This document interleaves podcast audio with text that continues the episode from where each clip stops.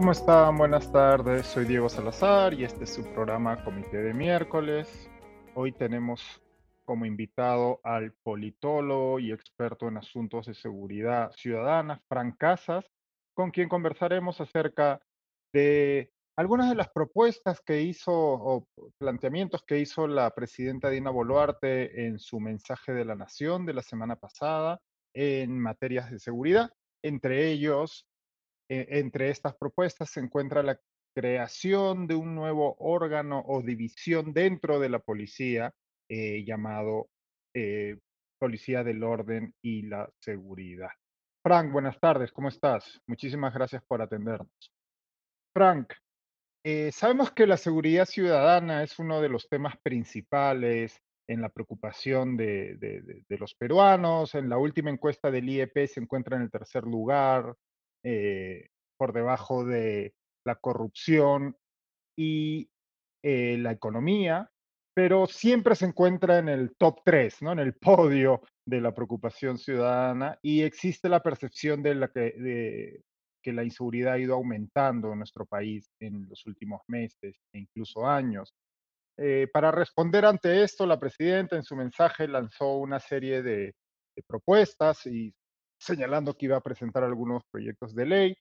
Entiendo que de esos proyectos de ley, el, primero que parece que se va a concretar, porque ya se ha publicado el, este, proyecto de, de, ley, el documento, es la creación de este nuevo, no sé si bien si es un órgano, es una división que han denominado Policía del Orden. ¿Qué sabemos, qué sabemos hasta el momento de esta, pues, esta, esta novedad, digamos, de alguna manera, dentro del ordenamiento del Ministerio del Interior y la Policía Nacional. Pero en principio lo que hay que entender es que esta, esta medida, digamos así, que ha lanzado la presidenta en específico de, este nuevo, de esta nueva institucionalidad, en términos concretos es un rango, pero digamos, es una nueva institucionalidad porque se va a modificar, eh, actualizar la, ley orgánica de la Policía Nacional de Perú para incorporar estas, nuevas funciones, tiene que ver en específico con, digamos, una lógica de hipertinencia, porque, como tú lo has mencionado, hay un contexto eh, que demanda una respuesta inmediata por parte del gobierno nacional y del Estado en su conjunto.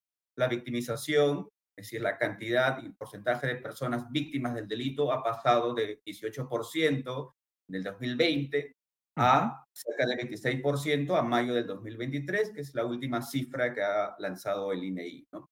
Pero por otro lado, esto no es un tema novedoso, es decir, el interés o la agenda eh, de tratar de incrementar el número de efectivos policiales para que contribuyan a las labores de seguridad es una agenda de hoy. Es una agenda que ya viene de muchos eh, gobiernos atrás, de muchos lastres atrás, ¿no? Y por lo tanto, digamos que lo que se podría decir que por primera vez en, este, en esta gestión se la ha adoptado y se la está encaminando de una manera mucho más, mucho más concreta, ¿no? En términos estrictos, lo que podemos ver es que se trata de un primer punto de, de, inicio, digámoslo así, de un proceso que todavía eh, se va a extender. Y por lo tanto, hacer un primer punto, digamos, un primer, un primer inicio, ¿no? De empezar a sentar bases eh, técnicas y administrativas para incrementar eh, la cantidad de efectivos policiales, es un asunto que, desde luego, en absoluto está cerrado. Por el contrario, eh, lo que nos genera es una serie de interrogantes, series de preguntas que es necesario que tanto el órgano impulsor de esta medida, eh, desde el Ministerio del Interior, la Policía Nacional y desde el gobierno en general, ¿no? Eh, permitan la discusión, la discusión tanto de ellos, la participación de los, de los alcaldes, que son los, los, los líderes en el territorio de la seguridad ciudadana, y por supuesto también de la sociedad civil, ¿no? De, de, los expertos y de, la, y de la prensa. Entonces, no se, ha, no se ha concluido, por el contrario, todavía tenemos muchas interrogantes ¿no? que son necesarias empezar a resolverlos para que este, esta iniciativa pueda tener un buen norte. Claro. Eh, en resumidas cuentas, digamos que la, la, la intención principal con la creación de este nuevo orden dentro de la policía es aumentar el número de efectivos, ¿no? De hecho, el, el ministro Romero, en una entrevista a los días de pronunciado el discurso eh, por parte de la presidenta, señaló que había un déficit de, y cito, eh, en el Perú faltan más de 50 mil policías. ¿De dónde saca ese número el ministro? ¿Por qué? ¿Cómo sabemos a qué se refiere cuando dice que en el Perú existe un déficit de 50 mil policías?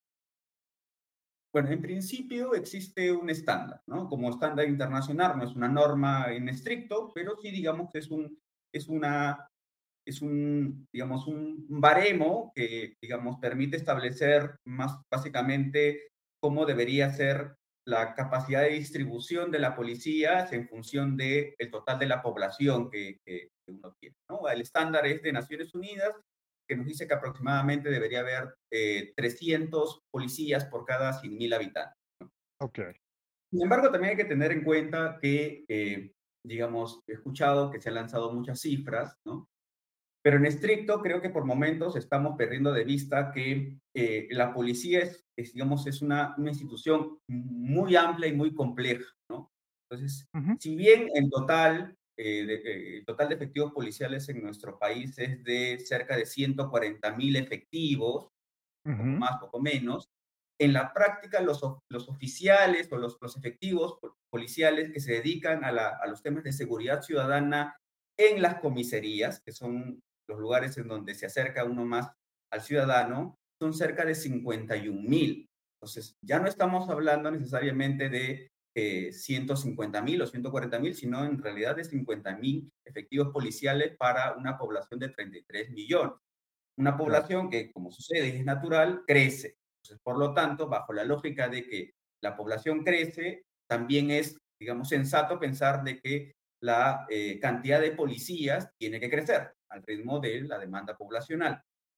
Sin embargo, eh, insisto, ¿no? Que eh, el horizonte de este proyecto, ¿no? si bien responde a esta lógica de cómo hacemos para incrementar más policías, y digamos que como sociedad civil también tenemos que exigir que esa no sea la gran pregunta, sino que nos vayamos un poco más allá y nos preguntemos cómo hacer para incrementar la cantidad de policías buenos o policías que brinden un buen servicio, que es finalmente lo que nos interesa como sociedad, ¿no? Tener policías que nos puedan recibir bien la denuncia, policías que nos traten de la manera correcta, policías que, digamos, incorporen el enfoque de derechos humanos y lo pongan en práctica, policías que nos garanticen la seguridad en nuestra vida cotidiana. Entonces, creo que hacia eso hay que, eh, digamos, empujar la, la, discusión, ¿no? Para que en la medida de que todavía hay un proceso de trabajo sobre la base de este proyecto de ley, ¿no? Es necesario que se incorpore la discusión. Hay varios elementos que, por ejemplo, eh, a mi criterio son importantes empezar a discutir, ¿no? Una primera pregunta tiene que ver con cómo van a ser los filtros para definir finalmente quién va a ser entrenado y capacitado en este nuevo rango policial, ¿no? Entonces, en el proyecto de ley se ha hablado, por ejemplo, de que, digamos, entre los perfiles eh, generales serían, por un lado, los reservistas licenciados de las Fuerzas Armadas, ¿no? Que de alguna manera uno puede entender ya han recibido cierto nivel de capacitación castrense, cierto nivel de entrenamiento castrense, pero también tienes otro tipo de perfil, como por ejemplo los egresados de los colegios, es decir, aquellos que tienen secundaria completa, ¿no? Mi pregunta es, ¿es lo mismo este perfil de un egresado con entrenamiento castrense de las Fuerzas Armadas a eh, un egresado de los colegios? Entonces, ahí me parece que es importante, digamos, que revisar, revisar bien, porque sobre la base de este perfil y sobre la base de este filtro, vamos a definir mejor una estrategia diferenciada de capacitación, ¿no? Que nos tomará seis meses en algunos casos, en algunos otros casos un año o quizás un poco más de tiempo. Eso se debe, digamos, repensar con mayor nivel de cuidado para que, digamos, que nuestro interés de que salgan buenos, buenos efectivos policiales sea lo más idóneo posible. Un segundo nivel de, de, pregunta, por ejemplo, que es necesario también discutir con mayor ahínco, es eh, tiene que ver con la manera de cómo vamos a, eh, digamos, implementar esta medida, ¿no? Que, va más allá del propio decreto supremo, sino que tiene que ver ya con la estrategia de implementación.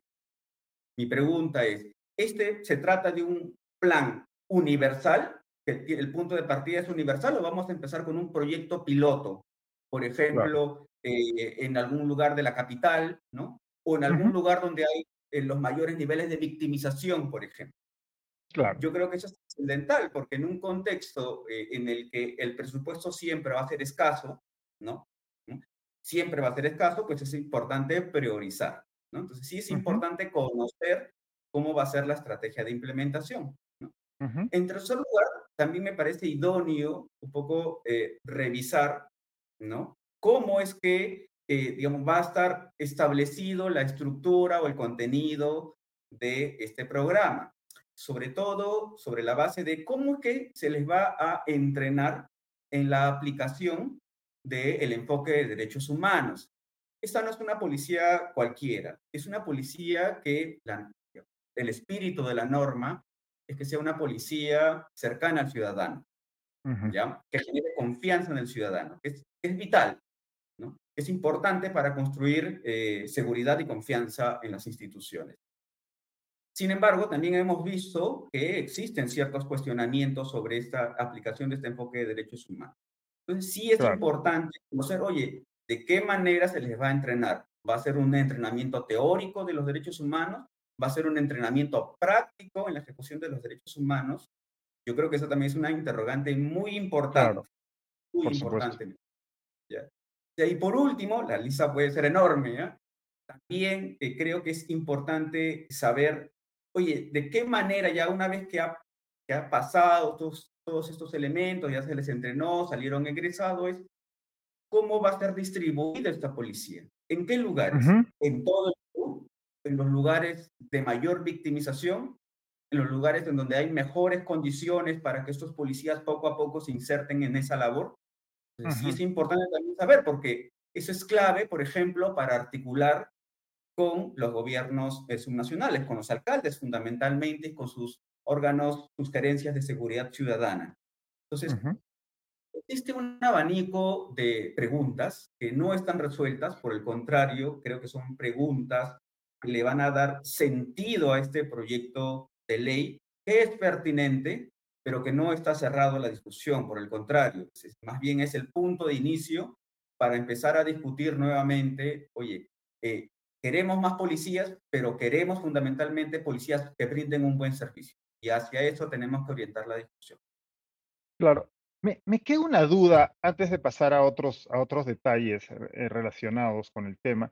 Me queda una duda porque tanto la presidenta Boluarte en su, en su mensaje, ¿no? Ella habla de incorporar de manera célere, me parece que es el adjetivo que utiliza, a miles de jóvenes a la institución, ¿no? Y el ministro Romero también en sus alocuciones habla de que esto nos va a permitir incorporar de manera muy rápida a miles de jóvenes. En ambos casos hablan de miles de nuevos policías. Quiero entender eh, porque estaba revisando en, diagonal el, proyecto de ley que, comentabas. ¿Por qué? ¿Cuál es el incentivo que tendrían estos jóvenes que no están postulando a la academia policial? ¿No? ¿Por qué este nuevo, por qué sí habría una, un deseo, ¿no? ¿Por qué habría una, eh, eh, por qué postularían a este nuevo órgano y no a la carrera policial, eh, entiendo, convencional. ¿Qué, diferencias existen en requisitos? En, eh, eh, la formación es menor, es menor en tiempo, los requisitos son menores que los habituales. ¿Por qué? ¿Qué necesidad existía para la creación de este nuevo orden dentro de la policía para atraer a este, nuevos postulantes que no estaban postulando a la carrera policial? En principio, por un lado, tiene que ver con que eh, durante estos últimos años, lo que ha intentado hacer la Policía Nacional, por ejemplo, que me parece pertinente, no es poder identificar algunos eh, órganos o, digamos, oficiales o efectivos policiales que estén cumpliendo sus órganos administrativos o funciones administrativas para llevarlas a la calle. Y eso ha ocurrido. Ha ocurrido esencialmente cuando se han establecido estados de emergencia o situaciones eh, críticas, de conflicto, entre, otros, entre otras circunstancias, y se les ha eh, puesto, sobre todo aquellos oficiales en armas, ¿no? que cumplen funciones administrativas. Porque recordemos que también hay eh, policías asimilados que no están en armas, pero que están dentro de la institución y que brindan un servicio profesional especializado. Pero esto es insuficiente, ¿no? Esto es, esto es realmente insuficiente porque realmente la cantidad de, policías en, en, actividades administrativas no es lo que nos imaginamos, ¿no? Es, bastante poco, ¿no? Entonces, lo que vemos que en este proyecto de ley, uno de los incentivos que están tratando de promover para que se incorporen, ¿no? Es, eh, por ejemplo, darle la, cierto nivel de estabilidad, ¿no? De aproximadamente tres años, para que aquellos que se incorporen o deciden, deciden incorporarse, ¿no? Este, puedan tener, entre comillas, digamos, esa seguridad laboral, ¿no? Con un cierto nivel de remuneración. Sin embargo, ahí viene, la, viene el cuestionamiento, ¿no? Este, o la duda, en todo caso, que tenemos que preguntarnos y discutir, ¿no? Es cuánto va a ser el sueldo mensual, ¿no? Em, ¿Qué tipo de derechos implican ese sueldo? Pero por otro lado, y fundamentalmente, es cómo se va a evaluar su desempeño y en qué tiempo, ¿no? Porque claro, eh, el incentivo puede ser positivo de quedarse tres años con cargo a poder ser renovado tres años más, ¿no? y luego que ellos se incorporen ya a la carrera policial. Pero necesitamos que se evalúe el desempeño, porque de lo contrario estaríamos generando incentivos eh, perversos, negativos, ¿no? Eh, que ya en el Estado ocurren más allá de, del órgano policial. Entonces, me parece que por ahí están apuntando en generar incentivos.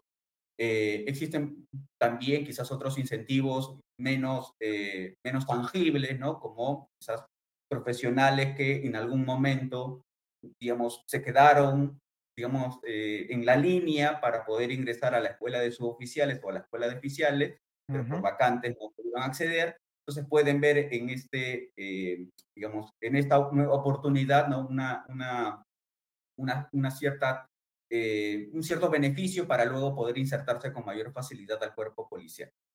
Entonces, eh, pero insisto, igual esto tiene que ser revisado, discutido y evaluado para saber si esto realmente funciona o, no.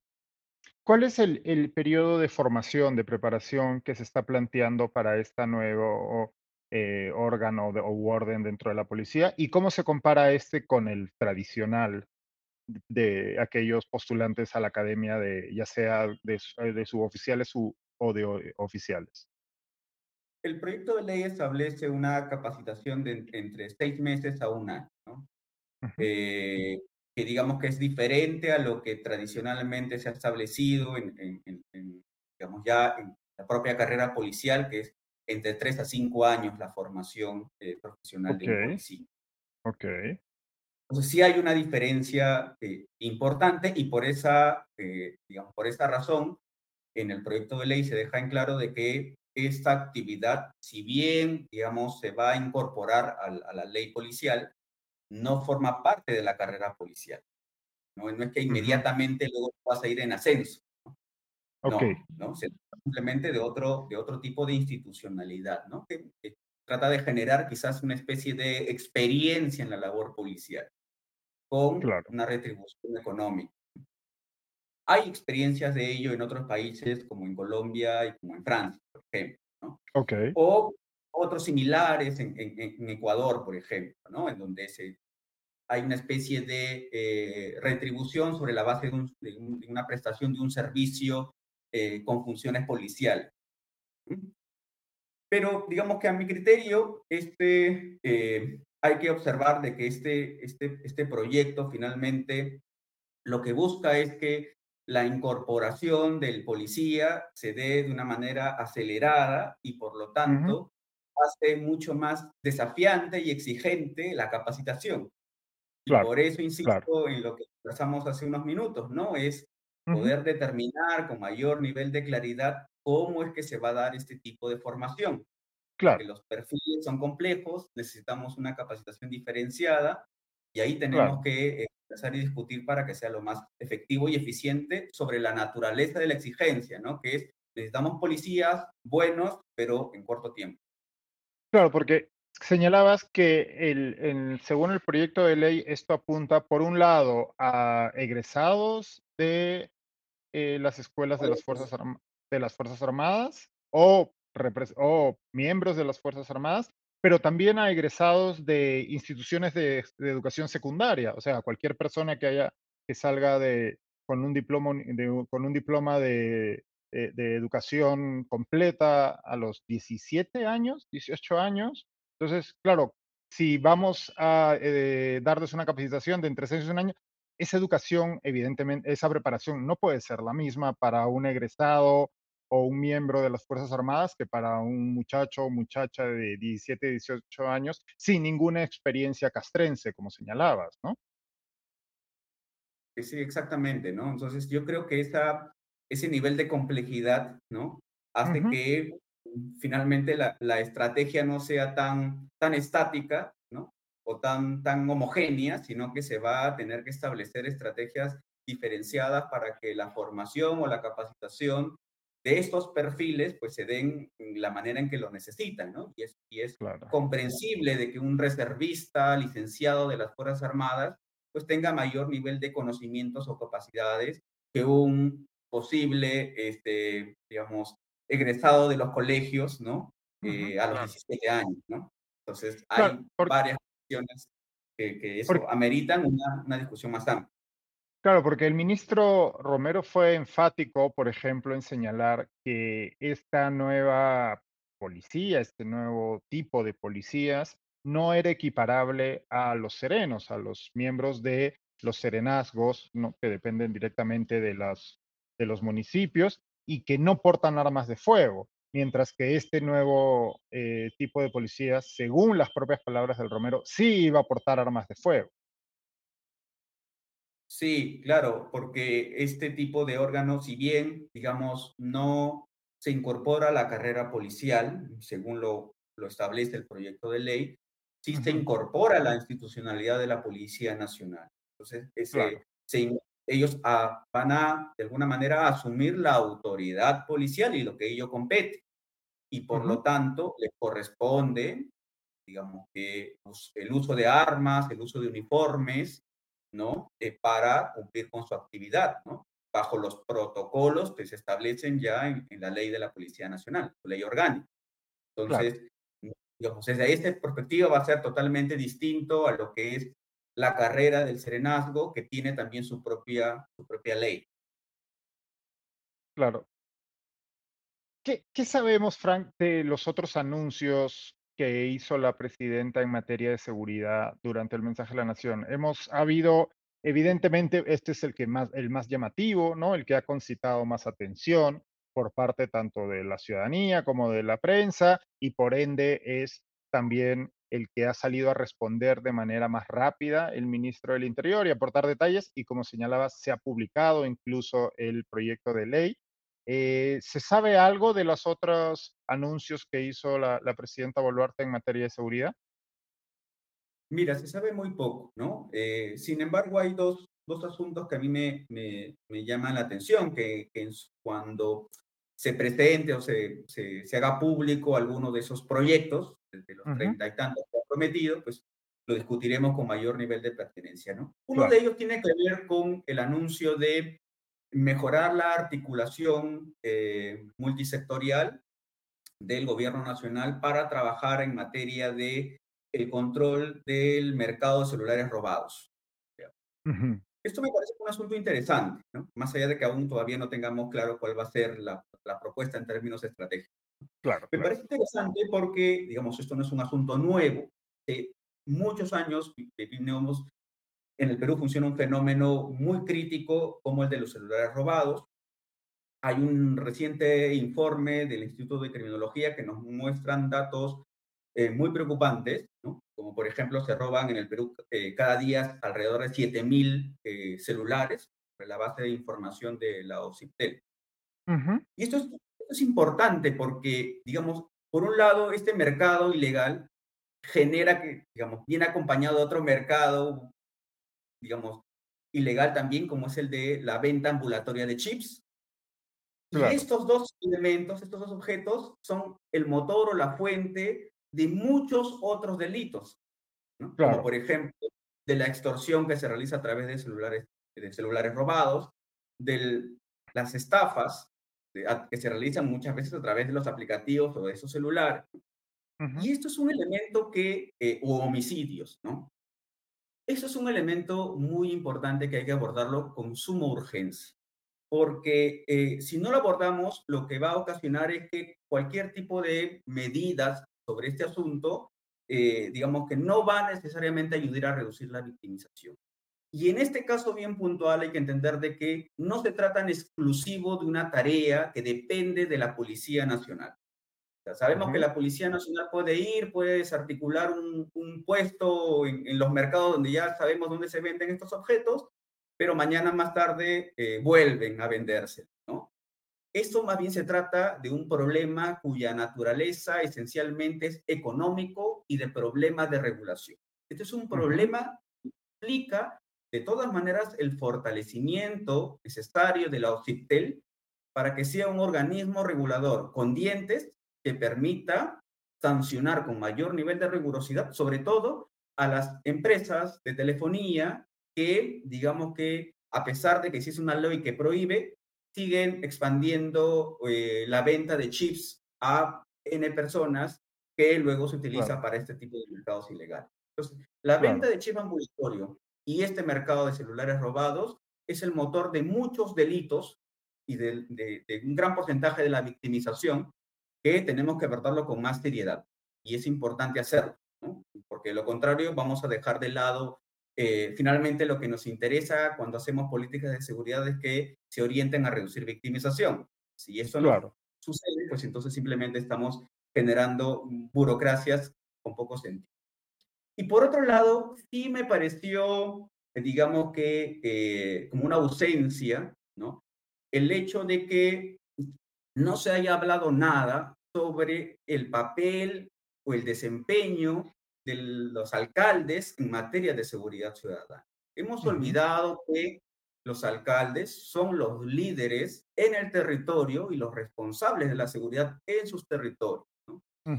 Y muchas veces sabemos que estas, hay algunas, si bien pueden haber algunas buenas prácticas en algunos distritos donde podemos con claridad sentirnos seguros, eso no necesariamente sucede en la mayoría de los distritos, por ejemplo. Entonces, conocer oye, ¿cómo va el desempeño de su presupuesto? ¿Cómo van ejecutando las acciones de seguridad ciudadana? ¿Qué resultados están obteniendo en términos de reducir victimización? Eh, es imprescindible, porque de lo contrario estamos empaquetando toda la responsabilidad en la policía y nos estamos olvidando de que existe otro cuerpo con responsabilidad política y funcional. El sector interior es el órgano que eh, lidera la política nacional de seguridad ciudadana. Entonces, sí me parece imprescindible que en un mensaje a la nación, ¿no? pues también se dé los resultados de lo que están haciendo los gobiernos subnacionales, ¿no? porque, digamos, en parte son grandes responsables de lo que ocurre hoy en día en materia de seguridad. Entonces, esperamos que en los próximos meses aparezcan eh, los resultados de la evaluación de la política nacional multisectorial de seguridad ciudadana, ¿no? Para saber ver cuál es el impacto del de, trabajo de los gobiernos subnacionales en esta materia. Otro, otro asunto que llamó la atención en el, en el discurso de la presidenta y del que me parece que tampoco hemos tenido más detalles, corrígeme si me equivoco, es la, asignación de hasta 300 millones de soles, me parece que era la cifra, para la construcción de dos nuevos penales. ¿no? La presidenta eh, fue enfática al referirse a esto y señaló, voy a citar, ¿no? los delincuentes y criminales tienen que estar en el lugar que les corresponde. Eh, ¿Cuál es la situación de los penales en nuestro país y es necesaria la construcción de estos dos nuevos penales que plantea el Ejecutivo, pese a que entiendo, de nuevo, corrígeme si me equivoco, por favor, que no tenemos mayores detalles de dónde van a ser, cuál va a ser la capacidad, etcétera, etcétera. Miren, en principio hay que entender de que ya las medidas que tienen que ver con la reforma del sistema penitenciario tampoco no es un tema nuevo. Entonces, eh, lo que la presidenta ha anunciado en realidad tiene que ver con una demanda o una agenda que hace muchos años eh, el INPE, como órgano encargado de gestionar los penales o los centros penitenciarios, está eh, exigiendo. ¿no? Claro. porque indudablemente hay una saturación del sistema penitenciario, ¿no? De cárceles que están sobrepobladas y en donde muchas veces se convierten en espacios que son núcleo de muchas enfermedades contagiosas, ¿no? porque hay problemas de salubridad muy críticas, pero por otro lado también son escuelas de la delincuencia. ¿no? Entonces, sí me parece positivo de que se intente hacer mejoras en tratar de reducir este, este digamos, esa sobrepoblación penitenciaria. Pero de nuevo, ¿no? De nuevo, son, primero hay que tener en cuenta de que se trata de medidas post-delito, ¿no? Entonces, por lo tanto, este tipo de medidas lo que trata es de reordenar un poco nuestro sistema de justicia, ¿no? Pero no necesariamente de reducir la victimización, que se logra con medidas preventivas y disuasorias, ¿no? Pero por otro lado, eh, si bien es importantísimo que se resuelva y se empiece a abordar con manera mucho más clara el tema de los centros penitenciarios, esto no puede desligarse de la lógica del trabajo con eh, cómo es el desempeño del Poder Judicial y del Ministerio Público en la investigación criminal.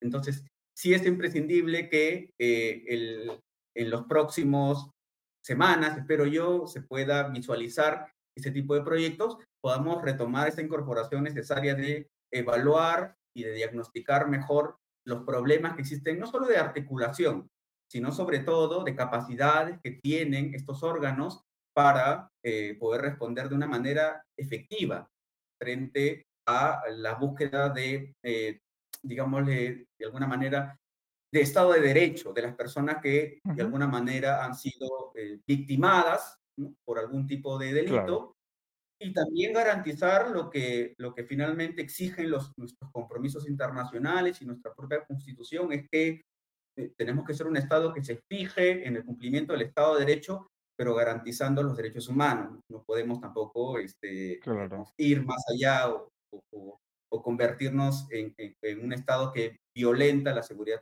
la, perdón, los derechos humanos. Claro, de momento nadie ha planteado soluciones al estilo Bukele en nuestro país. No, no, no vamos por ahí. No, no, no se ha planteado más allá de algunos mensajes en, en, tiempos de, de, de, campañas políticas. Este, yo creo que ya en nuestro país, sobre todo por la gravedad de la situación, ¿no? Eh, no solo en el tema de seguridad, sino también en general de nuestro sistema económico, de nuestro sistema internacional, en donde las cosas no necesariamente están, están yendo de, lo mejor, ya pasamos el, el, boom agroexportador, ¿no? Es necesario que nos tomemos un poco de tiempo y de seriedad de poder hacer una discusión un poco más sensata y seria sobre aquellas medidas que necesitamos para garantizar mínimamente nuestra seguridad. ¿no? Existen diagnósticos, algunos hay que todavía hacerlas, así que podemos partir de cierto nivel de evidencia para tomar decisiones mucho más eh, sensatas, efectivas, eh, y que vayan más allá del típico eh, búsqueda de estado de emergencias o de solicitar que salgan las Fuerzas Armadas a luchar contra la seguridad. ¿no? Olvidémonos ya de este tipo de acciones y concentrémonos en las cosas más serias.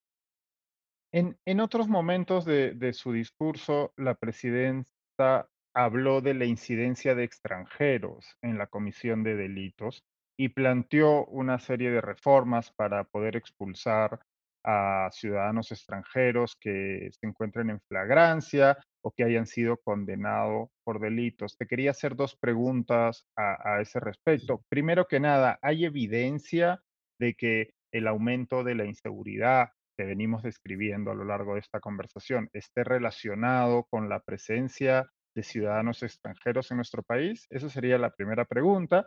Y segundo, ¿qué opinas como experto de estas propuestas de, que, planteó la presidenta Boluarte en su discurso? Mira, en principio, eh, existe evidencia de, por ejemplo, la presencia de algunas organizaciones criminales que tienen como núcleo central ¿no? Eh, redes internacionales ¿no? Eh, y que ahora están operando en nuestro país. ¿no? Eh, el más reciente es lo que se habla en los últimos tiempos, por lo menos desde el 2018, de la presencia del tren de Aragua, por ejemplo, ¿no? Para actividades de extorsión y que tiene su núcleo base en, digamos, las cárceles venezolanas, ¿no? Pero, digamos que antes de ello ya hemos visto que existe presencia de organizaciones y de redes del crimen organizado asociados fundamentalmente al narcotráfico, que vienen de diferentes países. Sin embargo, hay que entender que este tipo de eh, fenómenos están asociados a un tipo particular del delito, que es el crimen organizado.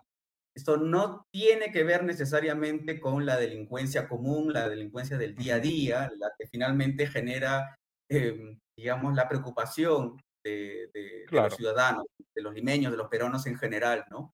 Entonces, eh, digamos que ahí sí, digamos, pierde un poco de sentido el tratar de que hacer suponer que por la migración venezolana, pues el, el, delito ha crecido, ¿no? Eso, eso no existe ningún dato, por, en todo caso, que que respalde esa, esa premisa. ¿no? Eh, nuestros delitos menores, nuestros delitos cotidianos, digamos, son esencialmente delitos nacionales, por así.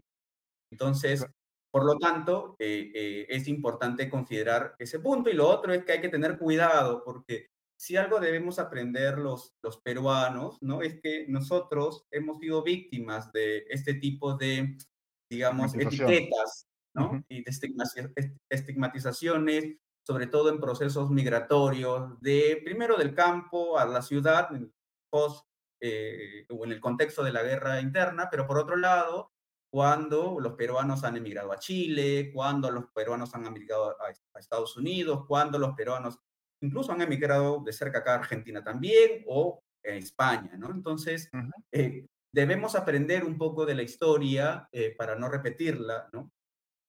Y no generar ese tipo de estigmatización.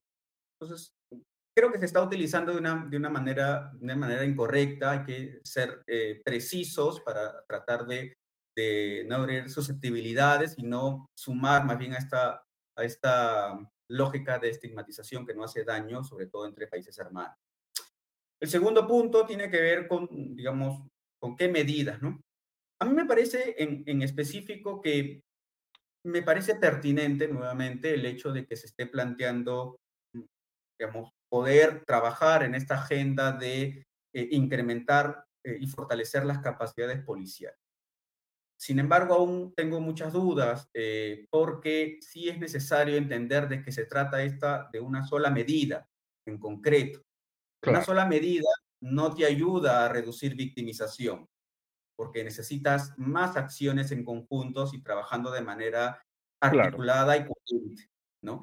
Entonces, si es que no controlamos el mercado de celulares robados, si es que no controlamos el orden en el, barrio o en, nuestra localidad, que es tarea fundamentalmente de los alcaldes, si no controlamos la violencia eh, contra la mujer y en general contra las poblaciones vulnerables, si no nos tomamos en serio la lucha contra el narcotráfico, por ejemplo, ¿no? en lo que se habla, se habla bastante poco, ¿no? Eh, entonces va a ser muy difícil de que eh, este trabajo pues, pueda tener resultados efectivos en el corto plazo. Y es necesario ver ello, ¿no? Y es necesario también porque, eh, digamos, si no tratamos de desligar el tema de la seguridad solamente del tema policial y no lo abordamos en sus diferentes dimensiones y en las diferentes responsabilidades que existen, pues vamos a seguir otra vez quizás tratando de exigirle incluso de más a la policía, algo que no va a poder hacerlo en el corto plazo. Claro. hablabas al inicio de la necesidad de que la policía, por un lado, de que tengamos como sociedad una policía eh, de asistencia al ciudadano, una policía en la que podamos confiar, una policía eficiente, eficaz. Y esto me hacía recordar que en años anteriores, y me retrotraigo incluso ya desde el gobierno de, de Ollanta Humala, se empezó a hablar y era parte de la agenda política eh, presente en la discusión la idea de una reforma policial. ¿No? En el, recuerdo que y se le puso particular énfasis creo recordar, y corrígeme si me equivoco, con la presencia del ministro Basombrío durante el gobierno de Pedro Pablo Kuczynski. Era un tema frecuente, se hablaba mucho de la necesidad de una reforma policial. Sin embargo, siento que es un tema que ah, pareciera haberse caído del cartel, no, no, no es una, o al menos, el, ¿no? Eh, al menos el término en sí no se escucha. ¿Qué, qué es lo que ha ocurrido con esta, con esta idea de la necesidad de una, de una reforma policial que veníamos arrastrando ya de unos cuantos gobiernos a esta parte y que parecería que hoy en día ya no se encuentra sobre la mesa? es lo que suele ocurrir muchas veces en la administración pública, ¿no? De que muchas eh, iniciativas interesantes o importantes dentro de la agenda, luego llega un gobierno de turno y la olvida por un buen tiempo. Entonces, recordemos que, eh, por ejemplo, sí, el tema de la, agenda de la reforma policial viene desde hace muchos, muchos años, eh, y sobre todo de generar una policía de proximidad efectiva y que genere confianza en el ciudadano. En el 2021, en pleno contexto de la pandemia, ¿no? recuerdo muy bien que eh, desde las propias bases de la Policía Nacional se elaboró un plan de reforma policial. Se sentó las bases para establecer la reforma policial. Más allá, insisto, de que esto se trata de una medida de varias que se deben establecer para reducir victimización, sí me pareció una medida interesante, ¿no? No solamente porque lo, digamos, lo, tiene legitimidad dentro de las bases policiales, sino sobre todo porque nos daba eh, capacidad de hacerle seguimiento, dado que tenía objetivos concretos, tenía acciones concretas, tenía metas concretas y tenía indicadores concretos, ¿no? Lo que nos permitía, por ejemplo, poder hacer seguimiento y evaluar, ¿no? Cómo, por ejemplo, la capacidad policial estaba incrementándose, ¿no? capacidad en términos de, por ejemplo, cantidad de policías, ¿no? Pero en segundo lugar, también cómo iba subsanándose o cerrándose las brechas de, eh, el, eh, digamos, el, el, el, saneamiento de los locales de la Policía Nacional y donde se brindan servicios.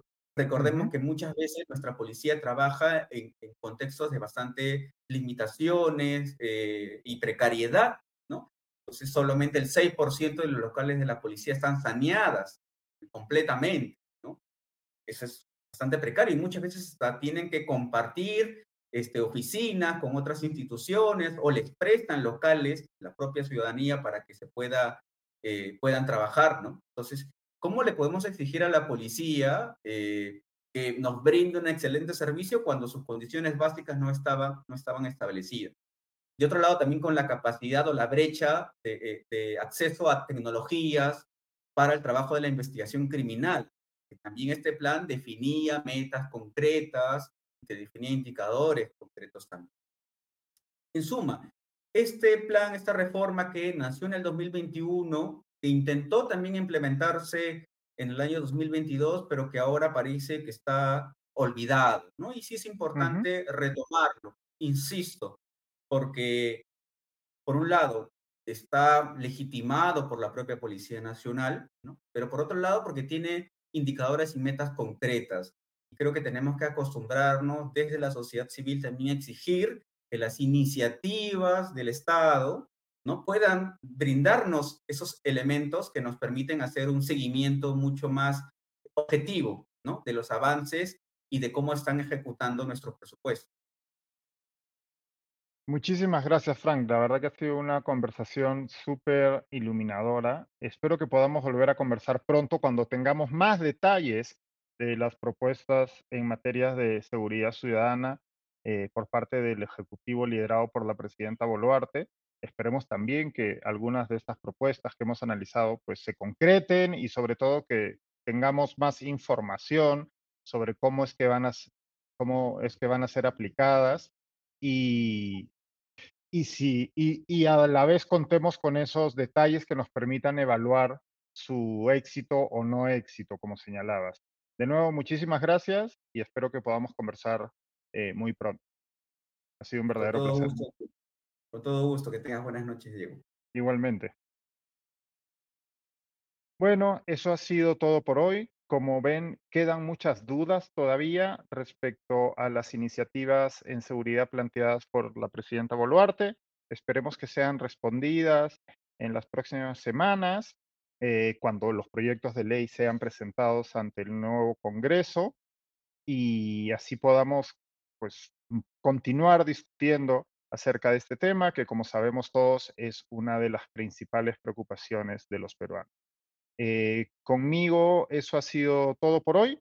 Eh, pueden seguir informados a través del comité de lectura en los distintos productos y contenidos que producimos, ya sea a través de nuestras redes sociales, en nuestro canal de YouTube, eh, a través del newsletter diario que yo publico todos los días, de lunes a viernes. Es de acceso gratuito. Basta con que se suscriban a través de nuestra página web. Está la dirección de eh, en, en, la descripción de YouTube y si no pueden acceder a él también desde nuestro desde comité de lectura.pe o nuestra cuenta de Twitter o Instagram. Y si quieren aún más información y acceder, por ejemplo, al newsletter diario, que, eh, perdón, al podcast diario que publica Augusto Tausen o al podcast económico que también publica de forma diaria Ale Costa o a las noticias internacionales que analiza en detalle el, internacionalista Farid Kahat. Pueden suscribirse, eh, hay distintos planes que se acomodan a su presupuesto. Pueden suscribirse para recibir estos contenidos exclusivos. De nuevo, conmigo esto ha sido todo por hoy y nos vemos el domingo en Comité de Domingo. Muchísimas gracias. Que tengan buena tarde.